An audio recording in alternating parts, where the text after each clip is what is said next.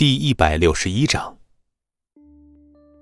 这两名狙击手有一个叫做穆斯，他作为雇佣兵里最好的狙击手，他自信能够抬枪瞬杀了上空俯冲而下的猎鹰，但是却捕捉不到下方打斗中的两个人。他自信来这里之前已经将这个国家所有的神奇都了解了清楚，包括他们所吹嘘的功夫。可是真正到这里之后，他才发现根本就瞄不准啊，因为他们移动的频率太快了。江胜龙可是开了两千万的价码，杀了这个野小子，稍后他还要对付别墅里的中年男人和他的夫人，这两个才是重点，价值上亿。可是现在那个野小子和江胜龙的人打得不知去向。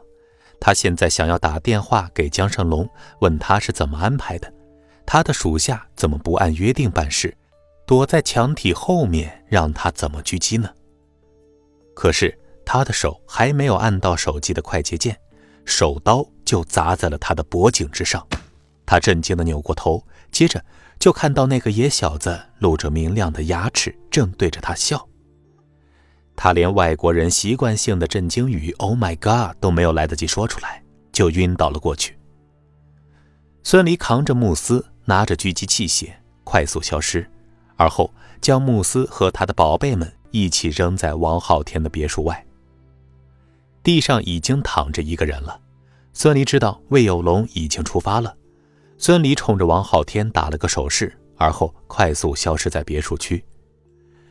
对于处理杀手这样的事，王昊天最有经验。这样的杀手很有职业道德，是不会说出背后的人的，所以指望他们指控江胜龙是不可能的。所以，当警察再次来到别墅的时候，领队的警员有些无语地看着王昊天，摊手说道：“王总，你这次可是惹上大麻烦了，也给我们警局惹上了麻烦了。”王昊天知道。任何关于外国友人的问题都是很棘手的，更何况还是两个带着枪的外国友人。我和太太跟你们去警局录口供。”王昊天洒脱地说道。他自然知道孙离和魏有龙去干什么去了。没了孙离的保护，这栋别墅就变得不安全了。现在跟着警察回到警局是最安全也是最明智的选择。相信。现在没有哪个不开眼的敢冲撞国家这个巨大的机器，无论是谁都不敢小觑王昊天这个江城商业的领军人物。警察局长亲自审讯了王昊天，当然是打了引号的。牵扯到两个大佬的案子，就算是警察局长也不敢妄自下决断。王总啊，现在并没有确凿的证据，证明这些杀手是江胜龙安排的。而且江胜龙的身份，我知道，局长你为难，不过，请江总来警察局喝喝茶、聊聊天总可以吧？我知道他现在就在公司办公室，那局长你可以派人去请他，就说我已经到了。他要是搞律师出面那一套，那可就俗了。王昊天当然知道，从那些混混和杀手的嘴里。根本就抓不到江胜龙的任何证据。想要抓江胜龙，除非当场找到他和杀手的交易证据，否则想要抓捕江胜龙这头猛虎是不可能的。而王昊天此时在警局，一来不过是寻求庇护，二来呢就是牵制住江胜龙，为孙离和魏有龙的行动做掩护。二十年前。江胜龙就是靠垄断楼盘砂石生意起家的，手段残忍，为人心狠手辣。即使这些年由黑转白，人到中年也温和了许多，甚至很多时候在新闻上还能看到江城实业江胜龙大善人的身影。但是啊，仍然进行着太多的灰色生意了。而作为江胜龙手下的魏有龙，自然知道很多内幕。毕竟跟了他十年了。关押魏有龙老婆孩子的地方，在距离镇邦保安公司并不远的一所办公大楼的地下室。这座大楼是原来江胜龙入股镇邦实业时购买下来的，本来打算将镇邦全体搬到这里，但是魏有龙没有同意，所以这栋大楼就闲置下来了。江胜龙之所以敢将魏有龙的家人关在距离魏有龙这么近的地方，是因为他坚信魏有龙不会反叛。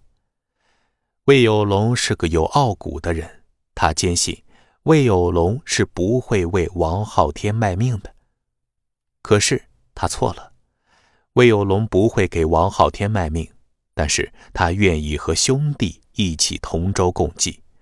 没有人愿意被人威胁着做事。更何况，筹码还是自己的亲人。地下室有三层，江胜龙很多拳手都在这里训练。魏有龙沉声说道。孙离躲进摄像头的盲区，说：“嫂子关在第几层，知道吗？”第二层有个训练场，训练场旁边有个器材室，他们就被关在那里面。我引开他们，你救人。不行，这些人都是高级拳手。远不是外面那些混混打手，不会那么容易上当的。他们都是江胜龙秘密训练、拿到世界各地打拳的拳手，实力强悍，有几个是世界顶级拳手，帮江胜龙赢了不少的钱。孙离听着魏有龙的话，眉头紧皱，低声说道：“你是说，要想救人，必须硬闯？”“嗯，硬闯。如果只有魏有龙一个人，他肯定不敢硬闯。”但是现在有孙离在，他相信有很大的把握全身而退。不过呀，这些被江胜龙圈养着训练打黑拳的，一个个都是不要命的主，所以实战能力不容小觑。只要是被击中一次，基本上就没有机会翻盘了。孙离犹豫了一下，要不要找人帮忙？虽然这两个人艺高人胆大，但是。下面那么多拳手也不是吃素的呀。魏有龙却是摇了摇头，说道：“没用的，里面不是一般的小混混，人多没用。”本集播讲完毕，感谢您的收听。